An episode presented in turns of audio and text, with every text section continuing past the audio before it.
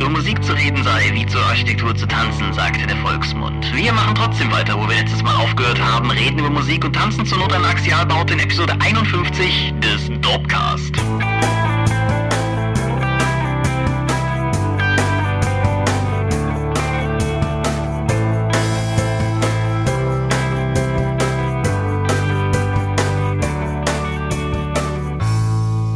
Hi und herzlich willkommen zur 51. Episode des Dopecast, die zweite Hälfte unserer Jubiläumsepisode, die wir mit der letzten, also der 50. Episode begonnen haben. Und wenn ich wir sage, dann meine ich zum einen dich. Michael Skorpio-Mingers, guten Abend. Und zum anderen mich, Thomas Michalski. Hoi. Wir sind heute wieder zu zweit, da wir aufholen, was wir letztes Mal ausgelassen haben, aber damit keine ganze Stunde voll kriegen. Und darum haben wir beschlossen, wir schieben noch eine Medienschau davor und wir haben noch ein Thema, über das wir kurz vorher reden können. Genau, letztes Wochenende lief die Drakon in dem malerischen Eifelörtchen Rohren, wo wir ja nun auch beide zugegen und auch mit involviert waren. Genau. Bevor wir aber über beides davon reden, noch mal kurz ein paar Worte zu der Zweiteilung. Wir haben ein, zwei Beschwerden darüber bekommen, dass es so schade wäre, dass wir das Ganze aufgeteilt haben. Ja, ist es natürlich. Was ich an der Stelle vielleicht einfach nochmal sagen möchte, weil ich habe das schon an diversen Quellen geschrieben, aber das kriegt ja auch da nicht zwangsweise jeder mit, der den Podcast hört. Jede Minute Dorpcast, die ihr hier hört, bedeutet für mich Pi mal Daumen vier Minuten Nachbearbeitung. Das bedeutet, wenn die Folge eine halbe Stunde länger gelaufen wäre, hätte das de facto auch bedeutet, dass ich irgendwo zwei Stunden hernehmen muss, um das weiter zu bearbeiten. Die Zeit war einfach nicht da. Das ist auch der Grund, weshalb der Dropcast seine Stunde geht und auch nicht mehr länger geworden ist, obwohl wir ja durchaus unsere ursprüngliche Ansage von 30 Minuten schnell verlassen haben. Aber mehr als 60 bis 70 Minuten Dropcast auf zwei Wochen sind zeitlich für mich einfach nicht schaffbar. Insofern, wenn es länger wird, dann müssen wir es einfach splitten. Ich habe mir überlegt, irgendwann, so im Laufe der nächsten Monate, mache ich mal ein kleines Video, so eine Art Behind-the-Scenes Making-of von einer Folge Dorpcast. Dann seht ihr einfach mal, wo diese Zeit eigentlich hinsickert, von der ich hier gerade spreche, weil ich sehe auch ein, dass es den, den die Narretei habe ich anfangs auch begangen, dass es halt nicht zwangsläufig danach klingt, dass so ein Podcast in der Nachbereitung so viel Arbeit sein kann, aber man kann da halt auch sehr viel Mühe reinstecken und wo die hingeht, zeigen wir euch dann. Wie gesagt, wir haben es jetzt nicht geteilt, weil wir irgendwie stoisch an dieser Stunde festhalten aus irgendwelchen dogmatischen Gründen, sondern schlicht, weil mehr Output für uns nicht machbar ist so nebenher. Darum musstet ihr da durch. Toll, dann fang nochmal an mit deinem Mediengerät. Mit der Medienschau, ja. Ich habe zwei Sachen für diese Folge mitgebracht und beide fallen in den Themenkomplex echt kurze Spiele. Das erste, das ich hier ansprechen möchte, ist Deadlight. Das sagt ja auch was, oder? Ja, das gab's mal bei Xbox Live Gold umsonst. Genau. Das ist ein von der vertrauensvoll klingenden Firma Tequila Works entwickeltes Side-Scrolling Survival Horror Videospiel. Zombie-Ding. Zombie-Ding, genau. Und es ist vom ganzen Gameplay her, ist vielleicht das Spiel, das oder die Spielart, die dem Ganzen am nächsten kommt, sind so Titel wie Another World damals einer war oder Flashback oder Heart of Darkness oder meinetwegen auch Limbo, wobei Limbo nochmal sich anders anfühlt als das hier. Es ist ein wunderschön inszeniertes Spiel, zumindest am Anfang, darauf komme ich gleich noch zurück. Es ist ein wunderschön inszeniertes Spiel, es ist, hat einen sehr frischen Ansatz an das Thema Zombie-Apokalypse, das wir jetzt, glaube ich, in jedweder Over-the-Shoulder- und First-Person-Variante mal gesehen haben, die einem einfällt und Telltale haben schöne Adventures dazu gemacht und das hier ist jetzt sozusagen die Jump-Run-Version davon. Es ist ein sehr interessantes Setting, weil es ein realitätsnahes Setting war und sehr viel Reiz, den das Spiel entwickeln kann, entwickelt es halt auch gerade zu Beginn, wenn es halt darum geht, ja, sich durch die Straßen zu bewegen und da dann tatsächlich auch irgendwie über Zäune zu klettern und dadurch Zombies abzuhängen. Das ist alles ziemlich cool und das bildet so ungefähr das erste Drittel des Spiels. Und danach wird es unfassbar viel schlechter, fand ich. Mhm. Weil, ja, der, der Bruch, der Bruch für mich trat ein an der Stelle, wo du einen Typen triffst, der dir sozusagen anbietet, dich durch die Kanäle zu führen, aber der da unten eine Art Fallenparcours gebaut hat, den du durchqueren musst, um, was weiß ich, ihm zu beweisen, dass du würdig bist oder so. Ja. Und das hat für mich aus so vielen Gründen nicht funktioniert. Zum einen, weil er insofern cheatet, als dass er in der Lage ist, sich auf der Z-Achse zu bewegen. Das heißt, er sagt dir, du musst jetzt hier den Gang runtergehen, das ist schrecklich tödlich und dann geht er in den Hintergrund. Und anstatt dass du ihm einfach nachläufst, rennst du in den tödlichen Fallenparcours rein. Dieser ganze Fallenparcours ist aber auch auf eine Art und Weise konstruiert, dass das großteilig einfach Fallen sind, die, ja, die funktionieren halt auch genau einmal. Die sind halt sehr, sehr offensichtlich dazu da, einen einzelnen Spielercharakter zu töten und sind weder dazu geeignet, irgendwie sinnvoll die Zombies aufzuhalten, die ohnehin über den ersten Graben schon nicht hinwegkämen, noch sind sie irgendwie, sagen wir mal, spielweltlich logisch begründet. Und an dem Punkt hat das Spiel mich einfach komplett verloren. Ich habe dann zuerst noch gedacht, ja komm, machst du hier irgendwie diesen kleinen Parcours, dann wird's schon irgendwie weitergehen. Aber das hört ja damit auch erstmal nicht auf. Und es reizt sich dann halt irgendwie erstmal noch so Parcoursituation an Parcoursituation. Und ich fand auch vor allen Dingen, dass das Spiel mit jeder Minute unfairer wurde. Und ich habe nichts gegen schwere Spiele, aber ich habe was gegen Spiele, bei denen ich sterbe, weil ich bei dem Sprung einen Pixel zu weit links oder einen Pixel zu weit rechts war. Und davon hat das Spiel halt eine Menge. Und insofern muss ich sagen, wer, wer das Ding irgendwie umsonst kriegt, so wie das hier entsprechend bei der Xbox Live Gold Aktion war, die erste, was weiß ich, Stunde oder so, die man investieren kann, ist eine wirklich gut lohnende Zeit, die man damit verbringen kann. Aber den Rest davon kann ich eigentlich dann echt nicht mehr empfehlen. Ich glaube, ich habe tatsächlich nur bis zum Ende dieses Parcours gespielt. Ich weiß gar nicht, was danach kommt. Ja. Müsste ich mal abschließen, das Spiel. Ja, überlegst dir, wenn du was anderes hast, spiel was anderes. Ich habe so viel anderes. Es, es verliert sich dann halt, du kriegst ja von dieser Tuddelratte dann sozusagen noch eine Quest aufgetragen und dann verliert es sich mehr oder weniger in dieser Quest. Wie lange geht das Spiel noch nach diesem Tunnelsystem?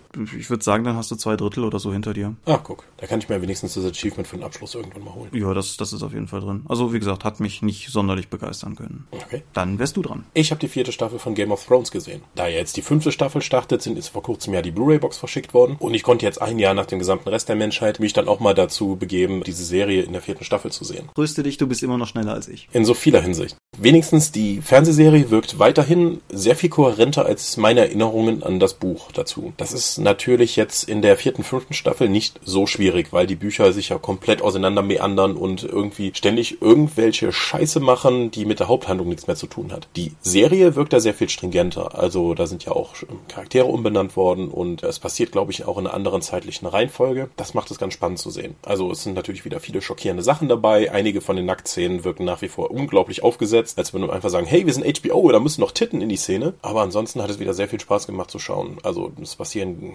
man macht schreckliche Dinge mit Figuren aus der Serie, aber das kennt man ja. Bin auf jeden Fall weiter auch gespannt, wie es in der fünften Staffel weitergeht, wenn ich die dann nächstes Jahr auch auf Blu-ray haben kann. Ja. Noch eine Anmerkung, ich habe mir bei Amazon die Blu-ray-Box schon vor einer Weile vorbestellt und da gab es bei Amazon eine limitierte Vorbestelleredition mit einer gelben Verpackung mit entsprechenden Wappen drauf. Das wäre an sich eine schöne Idee. Das Problem ist nur, damit bricht die komplett in der Gestaltung der restlichen Reihe, sodass das Ding jetzt nebeneinander komplett rausbricht. Das heißt, ich habe jetzt schwarz, schwarz, schwarz, gelb. Das ist natürlich tatsächlich eher wir hatten das So, bei hey, die anderen was? wir hatten die anderen Staffeln auch Amazon Limiteds, also dass du vielleicht, wenn du alle vier Amazon Limiteds gekauft hättest, irgendwie das was homogener wird. Die ersten beiden nicht. Ich bin mir gar nicht jetzt momentan sicher, ob die dritte nicht auch schon eine weiße Verpackung hatte. Mhm. Aber auf jeden Fall, äh, ich habe eben auch noch mal bei Amazon geschaut und das Ding hat nur irgendwie 3,7 von 5 möglichen Sternen und alle die negativen Rezensionen, die bei Amazon gelandet sind, sind weitestgehend ein Sternrezis, die dann sagen, tolle Staffel, aber wer zur Hölle hat das mit der Verpackung verbrochen? Das sieht doch im Schrank total doof aus. Ja, okay. Ja, ich meine, es ist einzusehen. Man muss nicht zwingend irgendwie DVD- oder Blu-ray-Sammler sein, aber diejenigen, die sich so eine Limited kaufen, sind es halt mutmaßlich. Und Ja. denen kommt es dann auch auf, den, auf die Anmut im Regal an. Ja, das ganze Bonusmaterial habe ich noch nicht geschaut. Das ist in der Regel bei Game of Thrones auch immer sehr spannend. Da muss ich irgendwann mal nachhaken. Das wäre jetzt auch meine Frage gewesen, ja.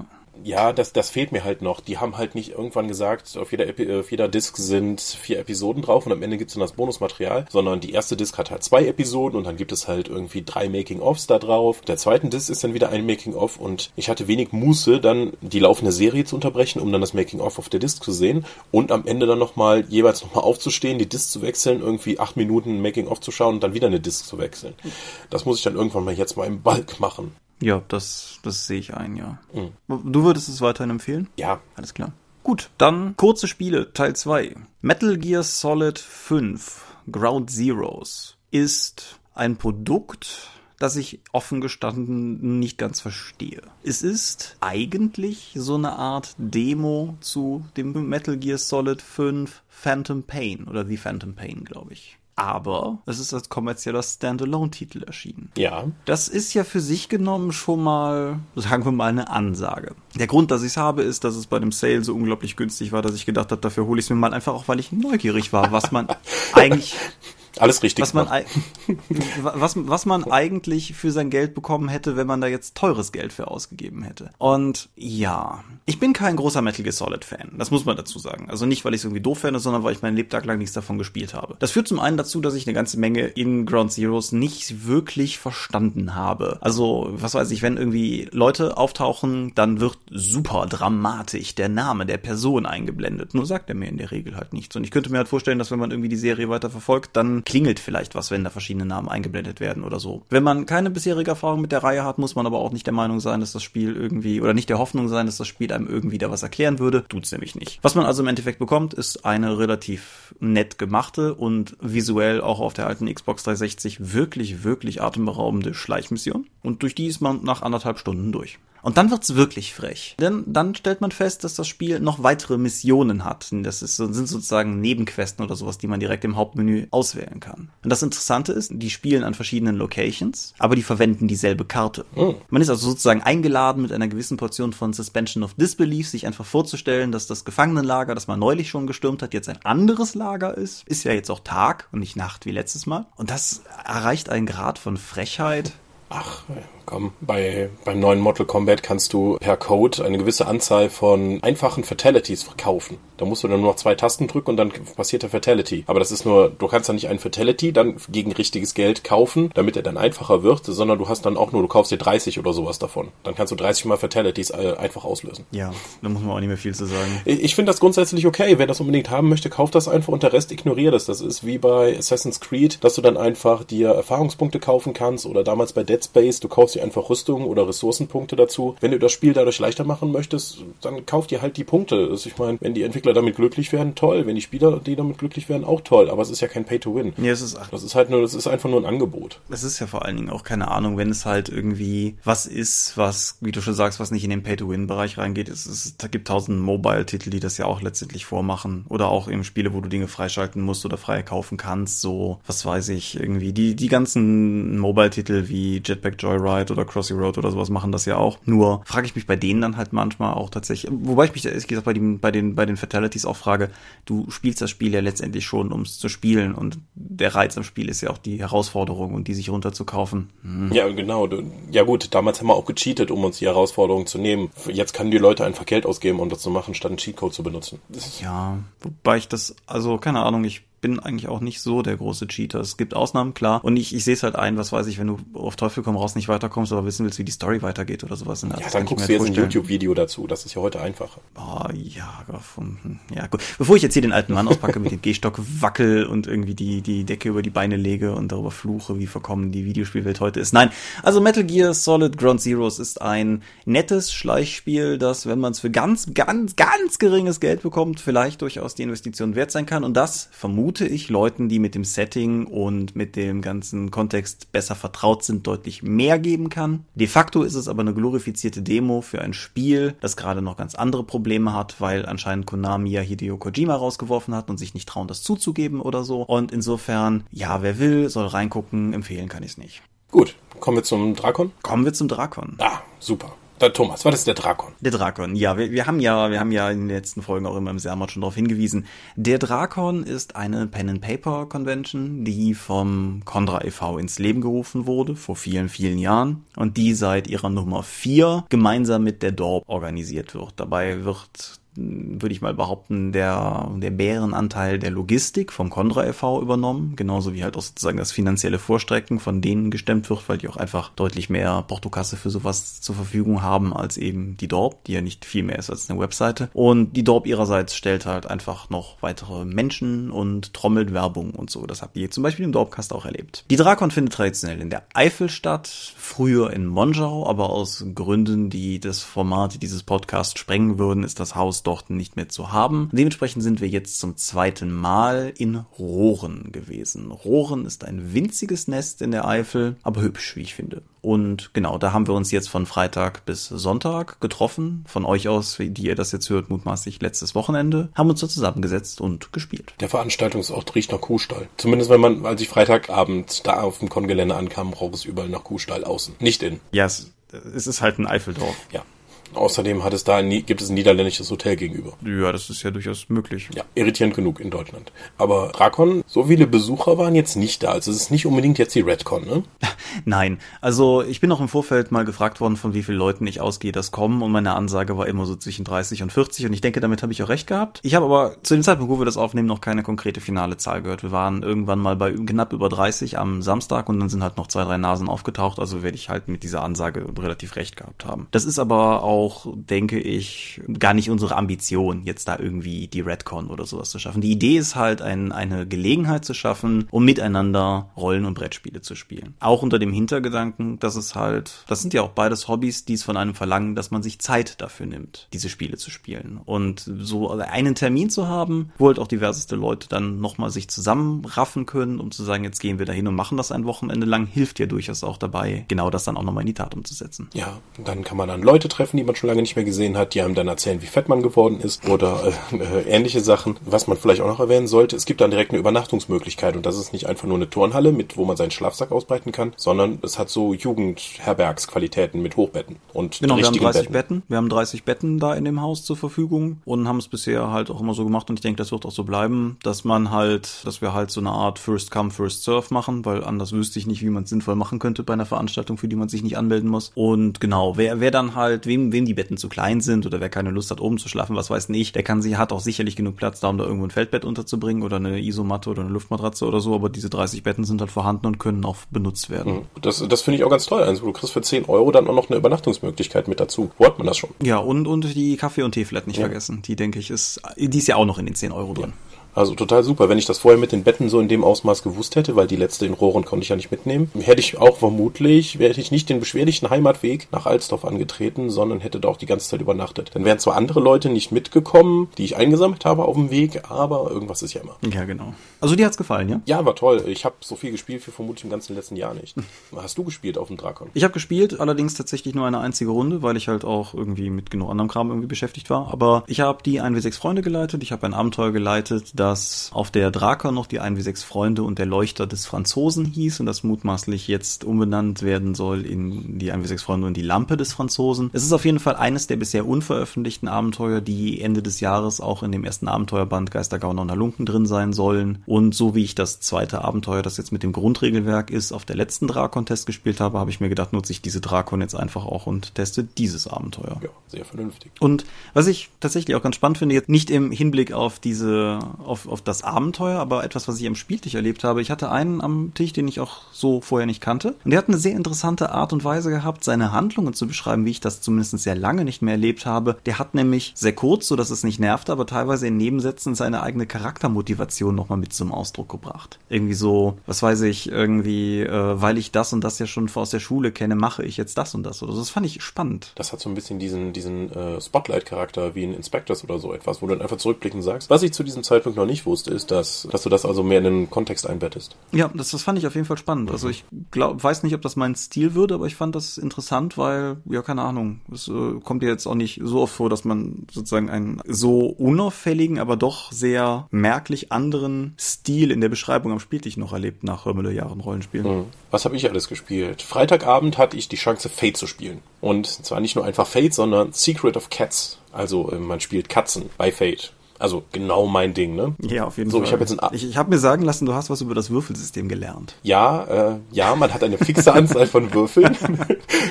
Ich habe das direkt am Anfang bewiesen, indem ich alle Würfel direkt mit einem Minus produziert habe. Der erste Wurf des, des Abends, ja, war ganz gut. Ich habe Fate immer noch nicht verstanden. Also vielleicht liegt es jetzt auch an äh, Secret of Cats, weil es da eigentlich nur einen freien Aspekt für deinen Charakter gibt und der restliche Kram ist halt sowas wie wahrer Name, Bestimmung und so etwas. Das ist schon relativ verklausuliert. Das Pyramidensystem mit den Fertigkeiten komme ich bis heute nicht mit klar. Also halt eine kennst du auf plus 4, die an 2 auf plus 3, 3 auf plus 2 und 4 auf plus 1, die du dann eben dann mit den Plus-Minus-Sachen verrechnest, die du gewürfelt hast. Ich habe ständig versucht, meine Stunts wie Aspekte einzusetzen, wo das ja nicht geht. Ich finde Fate immer noch schwierig. Vielleicht bin ich einfach, ich, ich habe es ja immer wieder vermutet, aber ich muss mal freieres Fate ausprobieren, als dieses äh, wahrscheinlich schon sehr fixe Secret of Cats. Ich hätte ja gerne auf dem Heinzcon auch noch Fate gespielt, bei der für das zerbrochene Puppe ähm, Eis und Dampf, Eis und. Rollenspiel, das ja auch auf Fate basiert. Allerdings hat Hannah Möllmann es nicht zugelassen, dass ich in ihrer Runde spiele. Ja, das muss man erstmal erstmal sacken lassen, ne?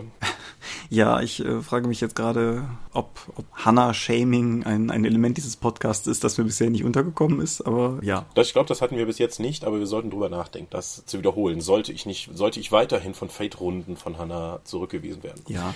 Naja, auf jeden Fall, ich habe mittlerweile sowohl Fate Core dank Tom hier liegen, als auch ein Fate Accelerated auf dem iPad.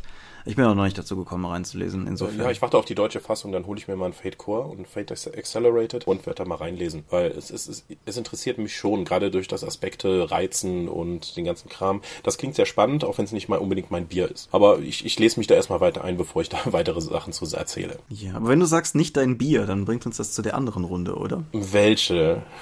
Ich dachte jetzt an die Cthulhu-Runde, oder hast du noch mehr nicht dein Bier ich gespielt? Ich habe noch, nein, nein, ich habe noch, ich wollte jetzt gerade so was, eher, was meins ist. Da mittwochs äh, auch noch einige Besucher dann äh, erzählt haben, sie haben noch nie Savage Worlds gespielt, habe ich mir einfach mein Grundregelwerk geschnappt von der Savage Worlds Gentleman's Edition Revised und denen mal eine spontane Runde angedeihen lassen. Da sie eh keine Ahnung hatten, was sie spielen sollen, habe ich dann einfach mal eins meiner Setting-Konzepte, nämlich Star Marshals of the Savage Frontier gemacht. So eine Mischung aus Halo und Firefly. Das war sehr, sehr spontan. Also ich hatte aus dem Grundbuch nichts dabei. Ich hatte nicht die Kampfmatten dabei, die ich den Spielern normalerweise gerne gebe, wo die Optionen schon alle draufstehen. Keine Charakterbögen, keine Probefahrtregeln. Aber es war sehr, sehr launig. Die Leute hatten Savage Worlds weitestgehend noch nicht gespielt. Das Setting war halt den Leuten genauso unbekannt wie mir. Ich verstehe nicht, wie sie das Ding überleben konnten. Also nicht nur, dass sie am Ende das überlebt haben mit dem, was sie getan haben. Ich verstehe nicht mal, warum sie nicht verletzt wurden. Mhm. Weil es bestand eigentlich nur aus drei Szenen, das Abenteuer. Erstmal die Einleitung in dem Dorf, wo sie anfangen, sich auszurüsten, nachdem sie conscripted worden sind und dann einfach wildesten Unfug machen, der allen sehr viel Spaß machte. Dann eine zufällige Kampfbegegnung mit irgendwelchen Tieren, die sie mit Molotow-Cocktails und wilden Jagdgelüsten dann äh, zu Ende gebracht haben, obwohl die Tiere fliehen wollten. Und am Ende dann eine Forschungsstation, die sie untersuchen sollten und sich dann mit den dortigen Söldnern angelegt haben. Da ich keinen fixen Plot für dieses Szenario hatte, habe ich mir das auch relativ frei gedacht. Also sie hätten mit denen weiter verhandeln können, das haben sie auch. Sie hätten sie ablenken können, sie hätten die Sachen untersuchen können in der Forschungsstation, während die abgelenkt sind. Aber es kam danach dann, wie, trotzdem haben sie es noch auf eine Schießerei ankommen lassen. Ich habe mehrmals betont, die Leute sehen aus, als können sie mit ihren Waffen umgehen. Sie haben bessere Rüstungen an als ihr und sie haben automatische Waffen, was ihr überhaupt nicht habt. Und dann habe ich wahrscheinlich in meiner gesamten Savage Worlds Laufbahn noch nie durchgängig so scheiße gewürfelt wie an dem Abend. Ich hatte, glaube ich, keinen einzigen explodierenden Schadenswürfel. Okay, das ist hart. Wohingegen einer meiner Spieler, der als ich auch so eine effektiven Kalaschnikow am Anfang erst da gekauft hatte, was also richtig Low-Tech, und da rumholzte und pro Runde zwei von den Elite-Söldnern dann einfach wegmoschte, wild lachend. Aber es war sehr spaßig. Doch, das muss ich irgendwann mal mehr ausbauen. Also, ach, wen belüge ich hier, da komme ich eh nicht zu. Aber das ist zumindest eins meiner Konzepte für Settings. Das war auch sehr spontan zusammengekommen. Da hätte ich gerne den Sandfuchs dabei gehabt, um mir mal zu zeigen, wie ich mir Rollenspiel vorstelle, weil es war tatsächlich ergebnisoffen. Story ist das, was wir uns am Ende erzählen. Das habe ich vorher nicht festgelegt und kampfzentriert, beziehungsweise actionzentriert. So. Das waren meine Kernpunkte. Danach habe ich dann tatsächlich noch bei Mr. Ralf Sandfuchs in seiner Cthulhu-Runde gespielt. Mhm. Das Ding hatte eine tolle Geschichte, aber ich bin mir nicht mal sicher, dass ich es als Abenteuer bezeichnen würde. es gab bis zum Ende ist eine tolle Atmosphäre. Die Musik hat tatsächlich das, was er gemacht hat, unterstützt. Allerdings, jetzt weiß ich auch, warum ich normalerweise keine Musik einsetze, weil das Szenario, was er uns vorgestellt hat, war sehr geradlinig und, na, ich weiß nicht unbedingt, wie schon eingangs erwähnt, ob ich es als Abenteuer bezeichnen würde, weil es war eine Geschichte, die ablief und in der wir drin waren. Unsere Möglichkeiten waren begrenzt. Ich fühlte mich zu keinem Zeitpunkt gegängelt, das kann ich nicht sagen, also ich habe es nicht als Railroading empfunden, aber die Geschichte war fertig und wir waren halt nur mit als Darsteller dabei. So habe ich es zumindest empfunden du hast halt immer gesagt, so, es geht hier diese Straße entlang und hinter euch geht der Wald halt zu. Hm, ja, dann gehen wir halt weiter. Da passiert dann das und das. Okay, mh, hier können wir nicht weiter interagieren, keiner passiert was. Ich gehe mal weiter. Oh, ich sollte mir nicht so genau anschauen, sonst gibt es nur wieder Stabilitätswürfe. Es gehen dann so weiter und so weiter und so weiter und so weiter. Man Setpiece zu Setpiece zu Setpiece. Und am Ende gab es einen relevanten Würfelwurf und dann war das Abenteuer vorbei. Hm. Wenn ich ganz kurz einhaken darf, es geht hier um das auch in der letzten Folge erwähnte, sie haben ihr Ziel erreicht. Ja. Und was ich, was wir in der Folge sträflich nicht erwähnt haben, was ich in die Show Notes geschrieben hatte, aber die liest ja auch nicht jeder, das ist im Spielerhandbuch der dritten Edition enthalten und das gibt's kostenlos bei DriveThru. Okay. Wer also sozusagen das, was du hier sagst oder was wir auch in der letzten oder dieser Folge, Folge zu Musik nachvollziehen will, das Abenteuer kann man sozusagen kostenfrei lesen, wenn man möchte. Mhm. Wie gesagt, also ich, ich fühlte mich ganz gut unterhalten, aber ich weiß nicht, also es hatte mehr so diesen Abenteuerspielcharakter, den wir auch bei Ulysses immer haben. Also du hast eine vorgegebene Handlung und ab und zu sagt der Spielleiter nur halt mal, jetzt würfel, du hast gar nicht erst die Illusion aufkommt, dass du in wirklich in einer freien Handlung unterwegs bist. Das ging mir hier so ähnlich. Mhm. Also auch wenn wir irgendwie irgendwas gesagt haben, überkam uns dann irgendwie ein Gefühl, da sollte man nicht hingehen und das ist Horror und so gefährlich. Es ist nicht meine Art von Spiel. Also ich, ich möchte einfach nicht dieses Geschichtszentrierte haben, sondern ich möchte die Geschichte machen, indem dadurch, was, was ich tue. Weil wenn ich nur, wenn mir die Geschichte am wichtigsten ist, dann würde ich einfach ein Buch lesen. Da muss ich jetzt nicht mit vier Leuten an einem Tisch sitzen und einfach jemandem zuhören. So wie Ralf das gemacht hat, war das sehr gut. Auch wie gesagt, die Musikuntermalung in den einzelnen Szenen, auch wenn ein Charakter immer wieder aufgetaucht ist, dann in einem bestimmten Thema dann zu spielen. Das war tatsächlich toll, aber ich könnte mir das nicht so vorstellen in dem Savage Worlds Abenteuer, das ich zum Beispiel dann vorher geleitet habe. Okay, aber das ist ja durchaus eine, eine faire und offene Ansage. Dann habe ich dann die eigentliche Runde, weil ich wurde ja von Ralf Sandfuchs zur Ralf Sandfuchs Rollenspiel Challenge herausgefordert, weil Ralf nicht verstanden hat, wie ich Rollenspiel empfinde, was ich immer im Podcast erzähle, und ich halt auch nicht verstanden habe, wie er sich Rollenspiel vorstellt. Deswegen haben wir gesagt, wir, wir leiten jeweils für den anderen auf den Drakon. Mhm. Und da er leider nicht in die Savage Worlds Runde mit reingekommen ist, danach habe ich ihm dann noch von der Iron Kingdoms Entfesselt Einsteigerbox habe ich gesagt, bieten wir dann noch an. Das hat überhaupt nicht funktioniert. Ich war schlecht vorbereitet, ich war sehr müde und eigentlich hatte ich auch gar keinen Bock mehr. Und das haben die Spieler auch sehr gemerkt und haben da entsprechend drauf reagiert. Deswegen habe ich nach, dem, nach der ersten Szene des Abenteuers dann direkt schon abgebrochen und gesagt, ich fahre jetzt nach Hause.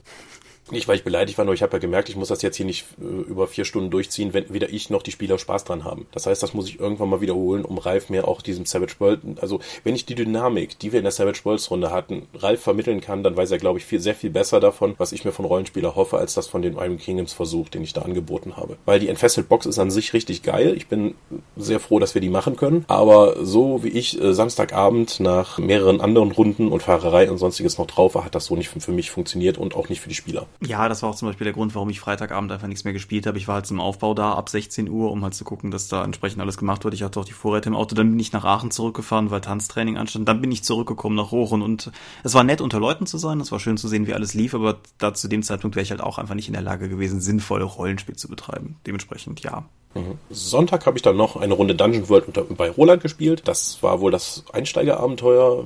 Wie hieß das? Das hatte diesen super altmodischen Die Sklavengrube des Nekromanten? Das, das, klang, das klingt auf jeden Fall gut. Also alleine, wenn mir jemand ein Abenteuer anbietet, die Sklavengrube des Nekromanten, möchte ich da mitspielen. Erst wenn ich sonst nichts darüber weiß. Das könnte von mir aus auch Fate sein. Und wir standen irgendwann, während ihr schon spieltet, im Flur, ohne mhm. zu wissen, dass sich das auf diese Runde bezog, guckten halt auf diesen Aushang und sagten irgendwie zu dritt mehr oder weniger gleichzeitig, dieses Abenteuer kriegt auf jeden Fall den Preis für den geilsten Retro-Titel der Drakon 8. Ja, es ist, es ist total großartig. Ja, das ist ein Szenario, wie, wie der Name schon vermuten lässt. Die Charaktere beginnen als Sklaven für Dungeon World und es gibt nur vier Heldenplätze und der Rest wird mit Sklaven aufgefüllt, die wesentlich schlechter sind als alle Spielercharaktere. Nichtsdestotrotz hat Tobi es sich nehmen lassen, einen Sklaven zu spielen und uns sich in unser aller Herz gespielt, dass wir ihn beschützen müssen wollten. Es gibt bei Dungeon World wohl und in der ganzen Apocalypse World Engine, die darauf, worauf das Zeug basiert, dass du immer Verknüpfungen mit anderen Spielercharakteren hast. Also, das ist, kann abenteuerspezifisch sein. Das war jetzt hier zum Beispiel so, so, wer hat dir die, wer hat dem Sklaven die Spitzhacke geklaut? Dann kann der Spieler des Sklaven halt einen anderen bestimmen. Und so hast du zwischen den Spielercharakteren schon mal eine Verknüpfung direkt von Anfang an. Interessante Sache. Ansonsten ist das ein versimpeltes D&D-Derivat, so wie es sich für mich zumindest in dieser Runde dargestellt hat. Ich habe einen Kleriker gespielt, der super awesome war.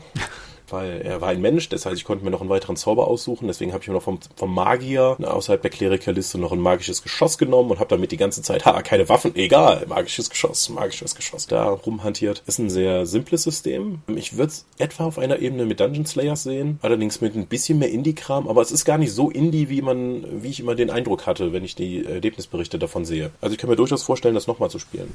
Ja. Dungeon World. Da kann ich im Prinzip dasselbe sagen, was ich schon zu Fate gesagt habe. Ich habe Dungeon World hier im Schrank liegen, aber ich bin noch nicht dazu gekommen, reinzuschauen. Ja, so ist. Ja.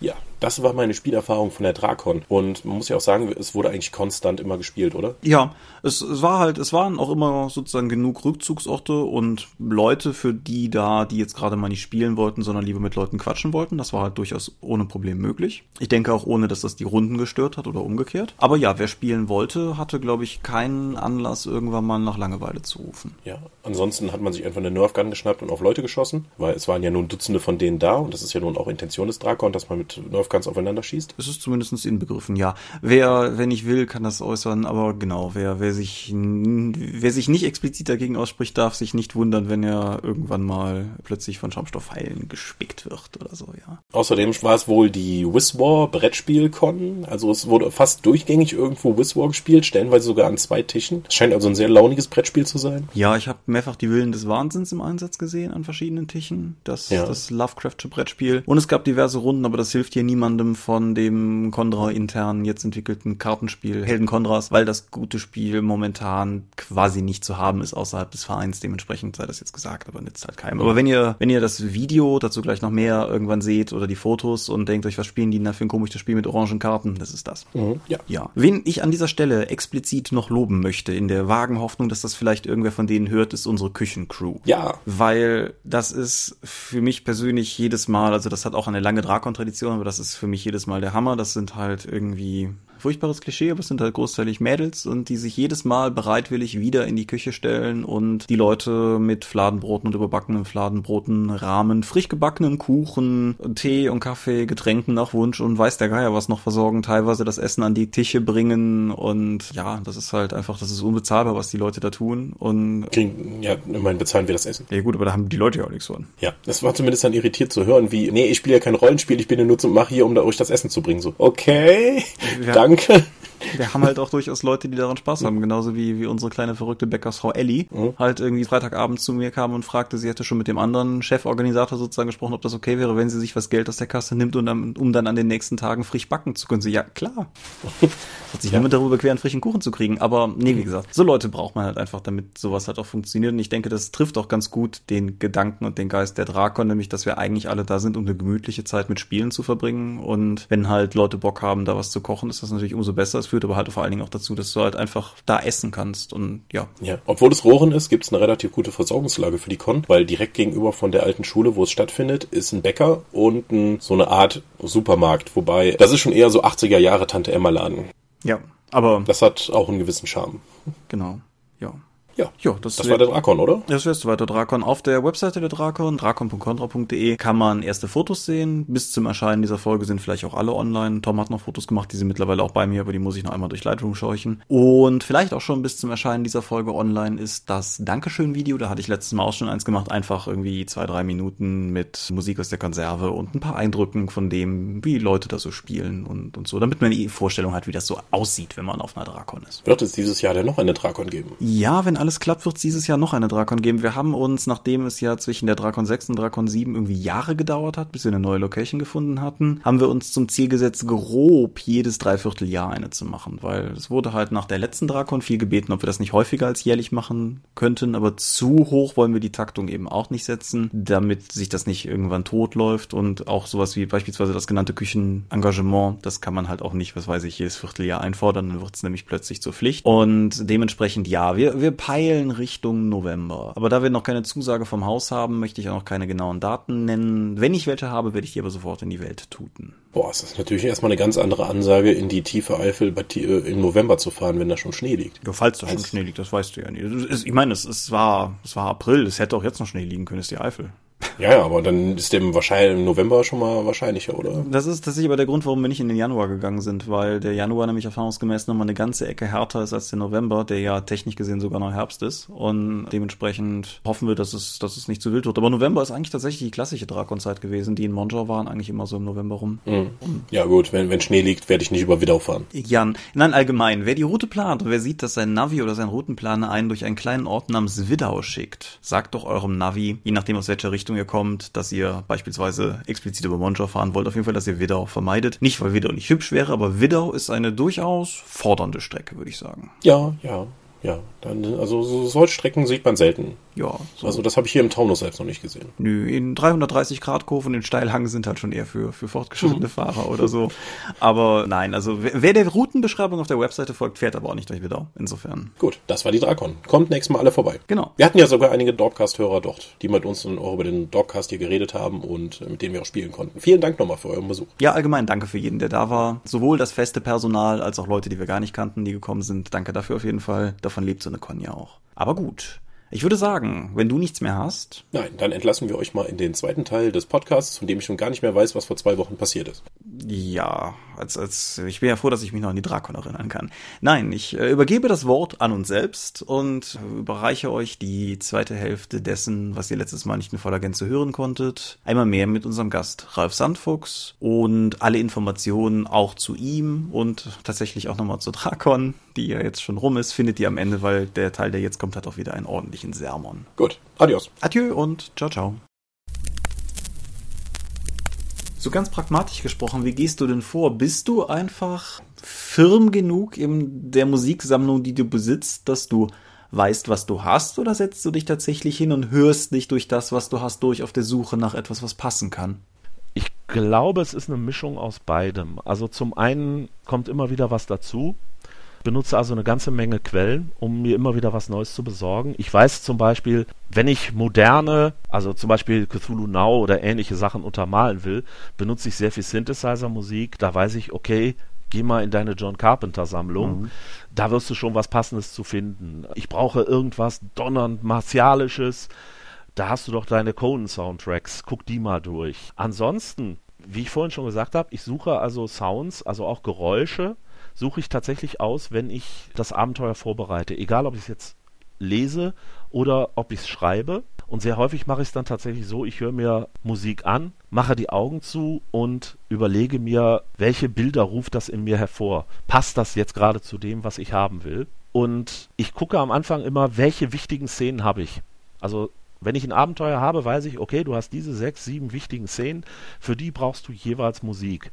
Außerdem brauchst du noch ein Thema, wobei ich Themen sehr häufig auch wiederverwende. Also ich habe zum Beispiel ein Thema, das benutze ich sehr häufig, wenn ich in Cthulhu Now Einstiege mache. Ein anderes Thema benutze ich für Runden, die halt in der viktorianischen Zeit spielen und so weiter. Mhm. Und was ich eben auch mache, wenn ich eine Szene, wenn ich Musik meine gefunden zu haben, und es ist mal eine diffizile Sache. Ich habe vorhin jetzt gesagt, man benutzt Musik auch bei erzählerischen Momenten. Also ich möchte gerne etwas erzählen zur Musik. Dann spiele ich das im Vorfeld tatsächlich durch. Dann sitze ich also an meinem Schreibtisch und lasse die Musik laufen und erzähle praktisch, was ich dann sagen möchte. Und wenn es funktioniert, sage ich, gut, die ist gekauft, kommt mit auf den Soundtrack. Aber wichtig ist eben auch, ich muss immer irgendwas Generisches in der Hinterhand haben. Ja, wenn meine Spieler auf einmal beschließen, hey, da haben wir irgendwas gehört von dem einsamen Haus im Wald, lass uns das mal angucken, dann brauche ich noch irgendwas, okay, hm, ich muss jetzt unheimliche Stimmung haben, da habe ich noch was in der Hinterhand. Und das spiele ich dann. Das ist also, glaube ich, auch wichtig. Und ja, was ich eben schon mal so kurz angerissen habe, wenn ich Musik aussuche, muss sie zu dem Abenteuer passen und auch zur Welt. Das heißt, wenn ich ein stilles Horrorabenteuer mache, dann will ich keine donnernde Orchestermusik im Hintergrund haben. Das passt einfach nicht. Oder wenn ich im Steampunk-Umfeld bin, mache ich keine Synthesizer-Musik, weil ich da einfach das Gefühl habe, dass das die Leute dann auch zu sehr rausreißt und mag diese Musik für sich betrachtet noch so gut sein. Mhm. Und wichtig eben auch, was ich vorhin schon mal gesagt habe, ich muss immer darauf achten, was mögen meine Spieler. Wenn ich also zum Beispiel finde, Black Metal ist die perfekte Untermalung für ein Cthulhuides Ritual, dann glaube ich, dann werden die meisten meiner Mitspieler das doch anders sehen. Ach. Ja, Kreisch. Nein. Ich denke, das sollte man da sollte man ein bisschen wenigstens drauf achten. Wenn ich also weiß, dass einer lange Zähne kriegt, wenn der einen Synthesizer hört, dann muss ich mir andere Musik suchen, ja, wenn ich das von diesem Spieler zum Beispiel dann schon weiß. Hast du jemals den Fall gehabt, dass jemand am Tisch gar nicht mit Musik klarkam? Ah, jein. Viele haben gesagt, okay, habe ich noch nie gemacht, versuchen wir. Meistens hat es geklappt. Viele fanden das auch ganz toll. Also ich habe sehr, sehr positive Rückmeldungen gekriegt. Aber ich habe auch schon dann die Rückmeldungen bekommen, können wir jetzt mal ausmachen. Ich habe dann auch nachgefragt, warum. Teilweise, äh, bei einigen Leuten war es einfach zu intensiv. Ja, wenn ich auf der Cthulhu Convention in einem abgedunkelten Raum bei unheimlicher Musik, draußen ist es Nacht, sitze, da habe ich auch tatsächlich den Fall mal gehabt, das war einem zu heftig. Ja, okay. Und eben, wie gesagt, was auch schon passiert ist, macht das Gedudel aus, wenn ich wirklich einen Kampf habe, der über eine längere Zeit geht. Also da würde ich eben auf jeden Fall von abraten. Ja, sonst vielleicht noch so ein paar Tipps. Was muss ich überhaupt beachten? Ich sollte auf jeden Fall meine Musikstücke vorbereiten, sodass ich sie direkt anspringen kann. Also ich darf auf keinen Fall jetzt sagen, ha, ich habe hier ein ganz tolles Thema, das beginnt bei 1,30, warte, ich suche mal kurz. Sondern im Zweifelsfall muss ich die Stücke vorher passend schneiden. Man muss eben schnell wechseln können zwischen den einzelnen Tracks. Und was auch wichtig ist, ich sollte nicht versuchen, Stimmung zu erzeugen mit meinem quäkenden Handy-Lautsprecher. Oh Gott, ja. Das geht einfach nicht. Das funktioniert nicht. Und ganz wichtig, Equipment vorab prüfen. Das heißt, sind alle meine Geräte aufgeladen? Passen die zusammen? Funktionieren die Anschlüsse? Ich habe mir mal einen ganzen Rollenspielabend damit geschmissen, dass ich eine Stunde lang damit rumgekämpft habe, dass mein MP3-Player und die Lautsprecher nicht zusammen funktioniert haben und sich nach fünf Minuten der Lautsprecher abschaltete. Und ich habe meine Spieler nervös gemacht, weil ich da immer rumgefummelt habe. Ich habe mich nervös gemacht. Nachher habe ich alles weggeworfen, aber der Abend war eigentlich schon gelaufen, weil ich war nervös, die Spieler waren nervös und das ist doof. Also da sollte man auf jeden Fall gucken, einmal vorher prüfen, funktioniert's und kann ich jetzt tatsächlich mit dem, was ich vorhabe, jetzt mit dem Material, also auch mit dem physischen Material, also mit dem Player, mit den Lautsprechern und so arbeiten. Hast du denn eigentlich auch schon mal Musik eingesetzt, die speziell fürs Rollenspiel produziert wurde, wie zum Beispiel von Erdenstern oder anderen? Habe ich auch, wobei ich Asche auf mein Haupt, Erdenstern relativ wenig einsetze, weil ich finde, dass sie in einigen Stücken tatsächlich die Stimmung wechseln. Also genau das, was ich nicht haben möchte. Oder dass sie einen Aufbau haben. Was ich sehr, sehr gerne einsetze, da ich auch viel Cthulhu spiele, ist Musica Cthulhiana. Mhm. Die haben also bis jetzt drei Alben, glaube ich, rausgebracht und ein paar Einzelstücke. Sehr, sehr schöne, aber sehr elektronische Musik. Und auf jeden Fall gibt es eben Sachen. Hier in Deutschland gibt es noch Ralf Kurziefer, der macht eine ganze Menge Sachen, vor allem für Uhrwerk. Oder X-Score, die machen das auch. Ja, mit denen arbeite ich ja gerade zusammen an einem Soundtrack für Earthdawn. Und die haben vor ja. kurzem den äh, sehr, sehr geilen Soundtrack für Contact rausgebracht, auch für Uhrwerk. Den habe ich im Moment noch nicht, aber ich habe mir mal den äh, Imaginations, heißt er, glaube ich, der bei Ihnen mhm. kostenlos auf der Website ist. Oh, hol dir unbedingt das Vault of Oblivion. Das ist so ein toll für Rollenspieluntermalung. Ah ja, gut. Und sie haben jetzt auch eine mit ein neues Album mit epischer Musik rausgebracht. Wir verlinken die einfach unten auch mal mit. Kann ich auf jeden Fall sehr, sehr empfehlen. Die höre ich auf der Arbeit durchgängig. Also ich sag mal, das sind eben die aus Deutschland. Und international gibt es also drei oder zwei, die wirklich für Rollenspiele arbeiten. Das ist Midnight Syndicate. Die kann man immer auch auf der Messe treffen. Ja. Da dudelt also immer irgendeine CD von denen, sind auch sehr nette Leute. Und auf der anderen Seite Nox Arcana. Die sind teilweise sehr episch, die haben sehr eigenwillige Musik an manchen Stellen, aber setze ich auch viel von ein. Und dann noch das ganze Feld der Trailer-Musik. Die bekanntesten in der Gruppe sind wahrscheinlich Two Steps from Hell. Wer im Fernsehen mal die Trailer von Pro7 sieht für, ihre, für ihr Programm, die sind sehr, sehr häufig mit äh, Musik von Two Steps from Hell unterlegt. Das, ist, das sind aber relativ kurze Sachen. Da gibt es noch, wie heißen denn die X-Ray Dog, glaube ich? Die schlagen in dieselbe Kerbe, die machen auch so Trailer-Untermalungsmusik und Background-Elements und ähnliches halt. Also da gibt es eine ganze Menge. Die kann man also auch, äh, die Sachen kriegt man inzwischen eben auch sehr schön bei Amazon. Das ist überhaupt mal eine Sache, da sollte man mal einen Blick drauf werfen. Es gibt verschiedene MP3-Portale. Ja, egal ob es jetzt iTunes, Amazon oder andere sind. Und da habe ich immer den großen Vorteil, ich kann die Sachen auch alleine runterziehen. Das heißt, wenn mir nur ein Track gefällt und ich sage, boah, der ist so toll, der passt so perfekt zu dem, was ich machen will oder den will ich unbedingt beim Schreiben hören, dann kann ich mir den eben tatsächlich gezielt runterladen. Und es gibt eben auch bei vielen dieser Bands oder Projekte, muss ich eigentlich eher sagen, gibt es eben auch kostenlose Probetracks auf der Website, die man sich also einfach erstmal runterladen kann, um sich mal anzuhören, was machen die überhaupt. Und dann kann ich mich frei entscheiden, was ich wirklich haben will. Vielleicht nochmal ein Wort zu oder ein paar mehr Worte zu Soundtracks also echten Soundtracks zu Filmen. Bevor du vielleicht dahin abbiegst, um das vielleicht nur noch gerade einzuwerfen bezüglich der kostenlosen Musik, was man nicht außer Acht lassen sollte, ist, dass, dass YouTube für YouTuber eigentlich mittlerweile auch eine sehr umfangreiche Musikbibliothek bereitstellt, die du halt sowohl nach Musikrichtung als auch nach Stimmung durchsuchen kannst. Und die dürften zwar teilweise auch das Problem haben, was du skizziert hast, mit Aufbau oder wechselnder Dynamik oder Stimmung, aber einfach mal um reinzugucken, ist halt alles umsonst. Kann man sich relativ bequem durchklicken und ist, ja, ja, also als kostenlose Musik würde ich übrigens auch noch eine Webseite verlinken vom Medienpädagogik Praxisblog. Ich weiß, klingt fürchterlich, aber die haben tatsächlich eine sehr umfangreiche Linksammlung für kostenlose Musik. Da sind also Webseiten drin, wo verschiedene Künstler gesammelt drauf sind. Es sind aber auch Sachen dabei, wo ich dann eben äh, gezielt auf bestimmte Projekte oder so kann. Zum Beispiel sind da auch viele Soundportale, das heißt, wo ich tatsächlich Geräusche bekomme. Mhm. Das ist eben, finde ich eben auch sehr spannend. Ja. Ja, okay, Film-Soundtracks wäre eigentlich für viele Leute wahrscheinlich so das, wo man am ehesten dran denkt. Tatsächlich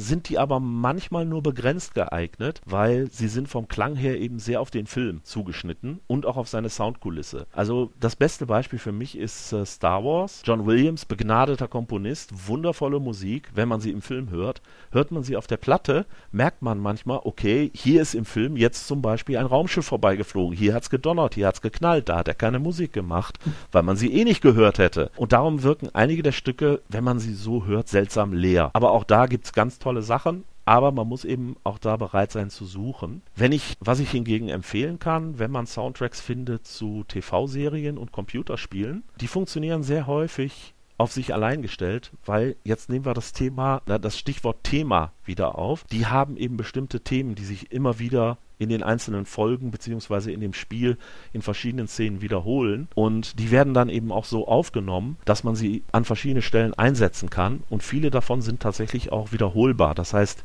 ich kann sie immer wieder durchögeln lassen. Mhm. Das ist auf jeden Fall also auch ein guter Tipp, aber an die Dinger ist nicht leicht ranzukommen. Da muss man wahrscheinlich tatsächlich über verschiedene MP3-Portale gehen, um sich da also mal Sachen anzugucken. Ja, hast du Lieblinge? Sicher hast du Lieblinge. Was sind deine Lieblinge? Aber natürlich. Also erstmal grundsätzlich habe ich drei Lieblingskomponisten, also Leute, die, wo ich immer unheimlich gerne hinhöre. Das eine sind die schon erwähnten Two Steps from Hell, weil ich diese Art der Trailermusik unheimlich klasse finde. Dann jemand, den ich immer empfehlen kann, ist John Barry. Das wird wahrscheinlich vielen Leuten nichts mehr sagen.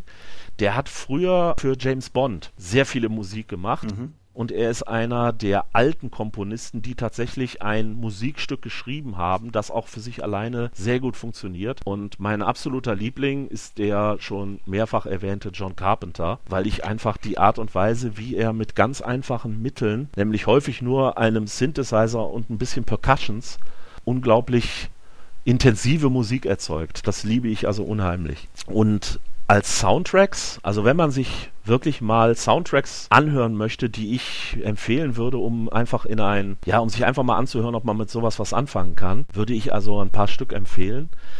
Einmal der Soundtrack zu Hellraiser von Christopher Young. Das ist der Film von 1987. Ein sehr schöner orchestraler Soundtrack, der aber trotzdem wunderbar als Horror-Hintergrund funktioniert. Dann Star Trek, der Film von Jerry Goldsmith, der damals eben das heute bekannte Star Trek-Thema geschrieben hat, auch das Klingonen-Thema und auch verschiedene andere Musik, die man nicht unbedingt sofort erkennt, wenn man den, auch wenn man den Film mal gesehen hat. Den setze ich also auch sehr gerne für mich als Schreibmusik ein. Dann Conan der Barbar, ja. einer der All-Time Greats. Ja.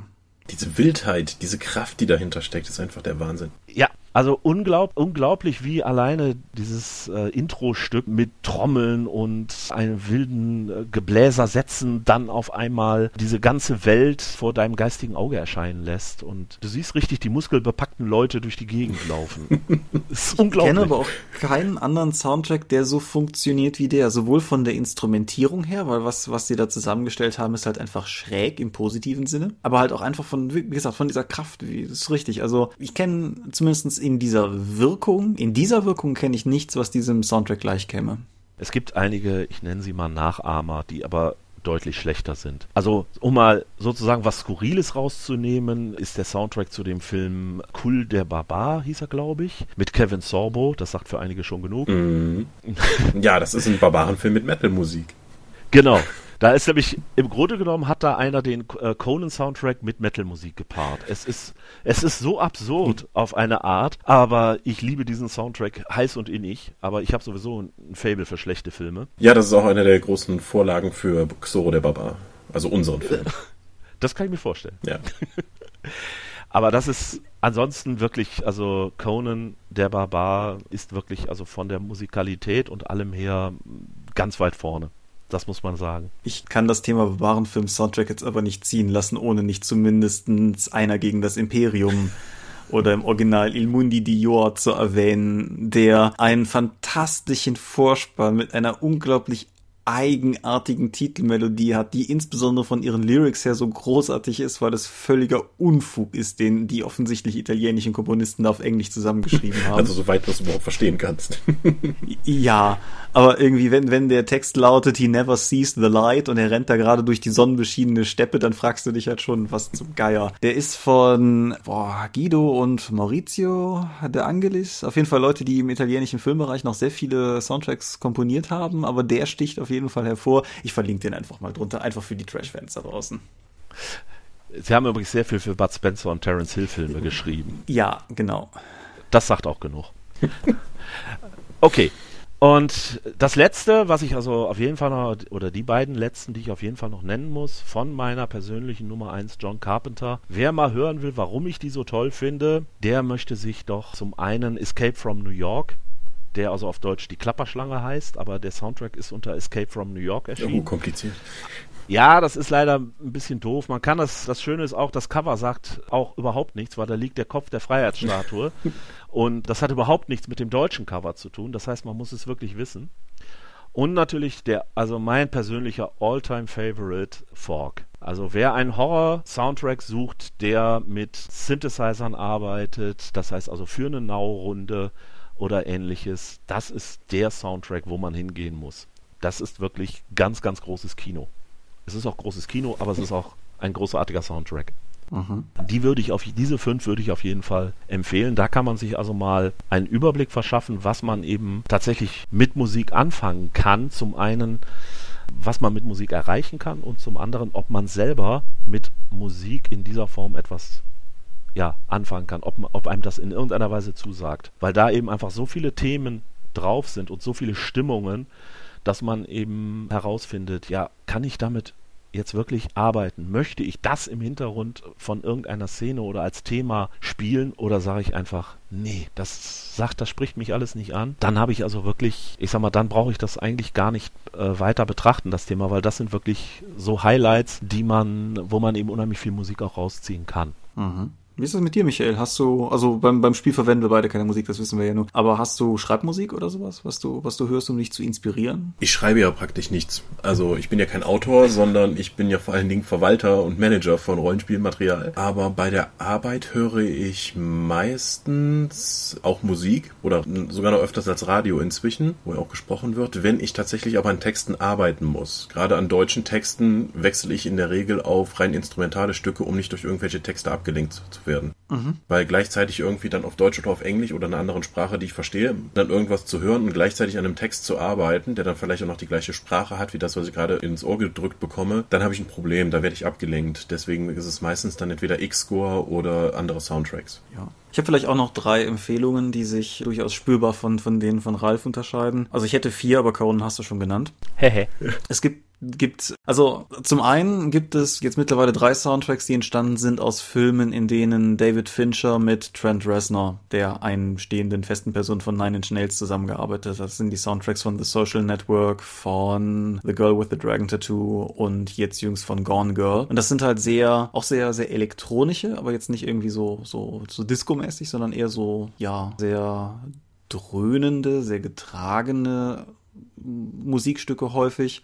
Und mit denen kann ich sehr gut arbeiten, wenn ich versuche, irgendwas zu machen, was auch eher in so einen Modern-Day-Kontext passt, was in irgendeiner Form in der Tendenz auch eher vielleicht düster ist. Also für sowas wie, wie Cthulhu Now würde ich es auf jeden Fall heranziehen. Die kann ich sehr empfehlen. Ich mag den meines Erachtens weit unterschätzten Soundtrack von Königreich der Himmel, den ich halt gerade bei, eben wenn es um Fantasy oder Mittelalterkram geht, sehr gerne höre. Der hat sehr, sehr kirchlich anmutende Chorgesänge drin, aber sagen wir mal nicht, nicht deutlich genug, als dass es mich in der Textproduktion stören würde, weil ansonsten geht's mir da wie Michael. Aber nee, also mit dem kann ich halt sehr, sehr gut arbeiten. Den höre ich sehr gerne und ich habe ebenso auf Hans Zimmer geunkt, aber es gibt da eine Ausnahme, den Soundtrack von Black Hawk Down. Wenn, wenn ich Dinge schreiben muss, also insbesondere jetzt erzählen, nicht so sehr fürs Rollenspiel, wenn ich Dinge schreiben muss, die, die treibend und dynamisch sein müssen, ist das immer mein, mein Go-To-Soundtrack, um den irgendwie anzumachen. Weil keine Ahnung, was es daran ist, ob es die, die eher weniger orchestrierte und eher so Jam-Session-artige Art der Lieder ist oder sowas, aber irgendwas an diesem Soundtrack treibt mich unglaublich an, um halt auch einfach in so einen Schreibfluss zu kommen, um das, das Gefühl einer Dynamik zu haben, weil Schreiben ist halt alles aber nicht dynamisch eigentlich. Das wäre noch so eine Empfehlung, die ich hätte. Und das Interessante ist, dass ich keinen einzigen von den dreien jemals gehört habe.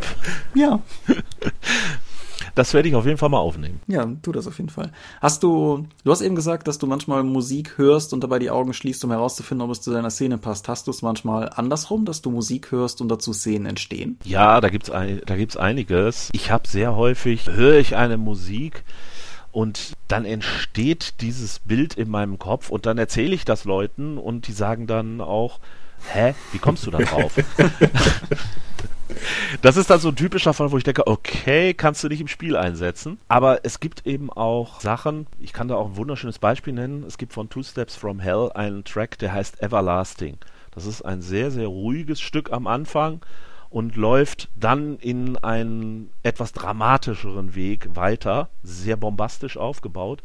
Und das war ein Stück, das habe ich auf der CD gehört zum ersten Mal. Und das erste Bild, was mir im Kopf herumschwebte, war sofort ein gigantisches Luftschiff, von dem also sich, ja, ich sage jetzt mal kleinere, ich habe sie dann Engel getauft, lösen. Also Leute, die mit Maschinen, Exoskeletten herumfliegen von diesem Schiff weg. Daraus hat sich dann sogar eine ganze Idee für eine Kampagnenwelt oder für eine Rollenspielwelt entwickelt. Das passiert mir also dann auch sehr häufig. Aber sehr, aber meistens ist es auch, oder häufig ist es auch so, dass ich tatsächlich eine Stimmung einfach nur wahrnehme, dass ich Bilder habe, ich höre etwas und dann sehe ich zum Beispiel, okay, es ist eine dunkle Straße oder es ist ein, eine Landschaft, die von der Sonne beschienen ist, um mal das Gegenteil zu nehmen, sonst heißt es nachher noch, ich wäre ein reiner Gothic-Mensch oder so.